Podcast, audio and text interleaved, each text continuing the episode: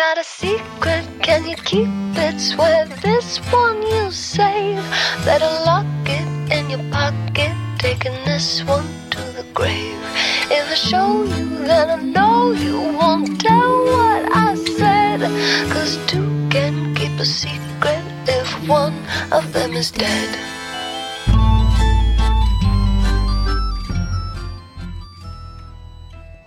Hello，大家好， 欢迎来到这里是二月，我是 K。今天我想跟大家分享的一本书，原名叫做《The Great Gatsby》，香港译作《大亨小传》，大陆译作《了不起的盖茨比》，作者菲茨杰拉德。从小在上富家女的故事太多了，女孩不惜与家庭决裂，奔向爱情的怀抱。变成了一本本小说，一部部电影，为人们所津津乐道。了不起的盖茨比略有不同，女孩深刻理解有钱的实惠，理智地告诉男孩啊，目前的你配不上我。男孩为了这个梦一般的女孩，千方百计成为有钱人，重新走进他的视野。就桥段来说，不如前者大众，却也没有脱俗多少。那怎么就成经典了呢？我去听梁文道老师在《一千零一夜》里如何介绍这本书，在他看来，这是一个关于梦想的故事。它的经典之处在于，作者不露痕迹地讲了一个道理，不仅适用于那个纸醉金迷的爵士时代，更能紧紧贴合人类生命的任何年代，那就是。即使有梦，梦最终会醒，这将是人们永远走不出的困境。我想，嗯，有点道理。这一点的意义应该是比较重大的。毕竟作者与妻子的墓碑上就刻着这么一段话，选自《了不起的盖茨比》的结尾部分。我们奋力前行，小舟逆水向上，不断的被浪潮推回到过去。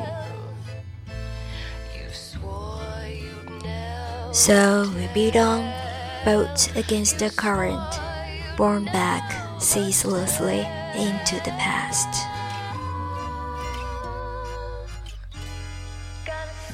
但我还是意犹未尽。于是又去听耶鲁大学宋慧慈老师的公开课，他非常细致地分析文本，给大家讲述作者如何花费心思匠心独运。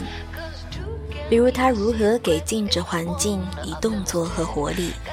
作者写道：草坪长达四分之一英里，从海滩开始，一路越过日晷、砖镜和鲜艳的花园。最后直抵豪宅跟前，凭着这股势头，一片青翠欲滴的常春藤攀着墙翩然而上。再比如，他如何为声音写上颜色，又如何为画面添入声音。有一个观点很是引人入胜，那就是声音在书中是如何大放异彩的。女主黛西的容貌并未做过细致描写。但是他的声音如何迷人，如何难忘，却是着了重彩。那种魅力从何而来呢？盖茨比懂。他说他的声音 full of money。那段描写真的很妙。作者是这样写的：全都是钱，这是他抑扬顿挫的声音中永不衰竭的魅力。金钱叮当的声音。铜箔撞击的声音，诸如此种文本经过非常精巧的设计，有很多耐人寻味的地方。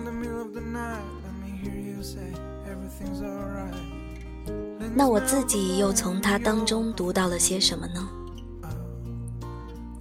我啊，终归不够大气，几乎把注意力全放在了故事本身，为盖茨比心痛。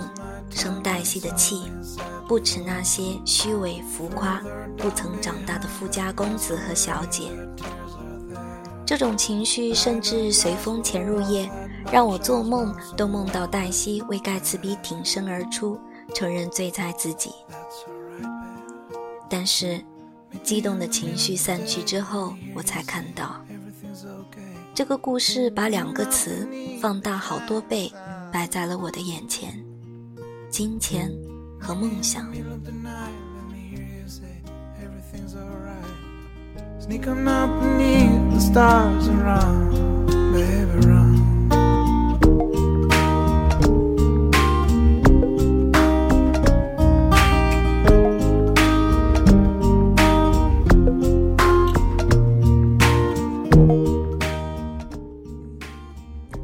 盖茨比一生的梦想，就是那个出身豪门，在他眼里无比美好的女孩。尽管他自己也知道，她的魅力在于那嗓音，full of money，叮当作响。但是他不皱眉，不发难，而是想，既然他喜欢钱，那我就去赚好了。我们不得不承认，金钱是个多么奇妙的东西啊！甚至说它有魔性，也一点不为过。一掷千金，给多少本没什么魅力的男人打上一束主角的追光。瞬时间，他那肥胖的身躯竟多了些安全感，那略秃的头顶还显得睿智几分。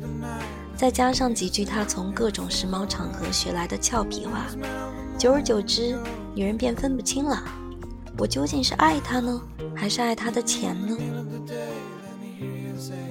但这啊，从来不是个问题。嗨，这世界上有多少事情能说得明白、说得清楚呢？难得糊涂，何必费那脑筋？纵然这么说有点极端，但细心一想，你不难发现，钱呐，确实有些粉饰美化的功用。钱这样怎么了？有什么过错吗？这些确实倒没什么，但危险在于，他还极通变幻之道、易容之术，摇身一变便换上了梦想的眉眼，穿上了成功的裙裳。我们是为了梦想去赚钱呢，还是为了成为有钱人编织了一个梦想？做这样的提问是很痛苦的，我都想拦住自己。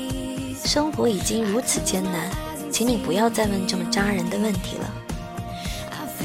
要不是这部作品，我也不会忍着疼痛向自己开火的。上个世纪二十年代，美国东海岸的上流社会看不起西部那些一夜暴富的人们，而西部的人也非常不屑保守传统的东部人，但同时，他没有想方设法想要挤入那个群体。学习他们的仪态，成为自己鄙夷的东部富人。Always like this。聪明如菲茨杰拉德，也没能全身而退。